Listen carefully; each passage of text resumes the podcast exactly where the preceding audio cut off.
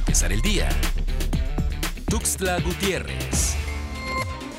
De acuerdo con el Servicio Meteorológico Nacional, pronosticó que habrá lluvias puntuales intensas de 75 a 150 milímetros en Chiapas, Oaxaca, Puebla y Veracruz. Las lluvias podrían acompañarse de tormentas eléctricas y posible caída de granizo en Chiapas.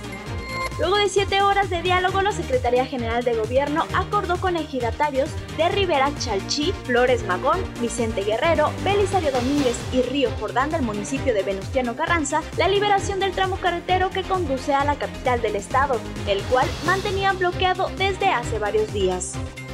Debido a que la inseguridad en San Cristóbal de las Casas ha incrementado, la Secretaría de Gobernación entregó a ambientalistas y representantes de colonias del sur el botón de asistencia como un mecanismo de seguridad y que se activen mecanismos a nivel nacional con la finalidad de regenerar el ecosistema y recuperar los espacios de flora y fauna, la Secretaría de Medio Ambiente y Movilidad Urbana en Tuxtla Gutiérrez realizó una jornada de reforestación en el Parque del Oriente. Con esta jornada suman 30 espacios reforestados y 8.799 árboles plantados desde abril de este año.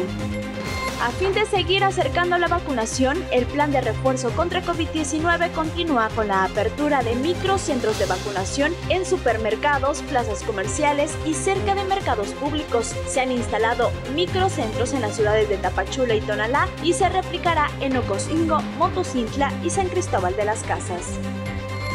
Para empezar el día, Tuxtla Gutiérrez.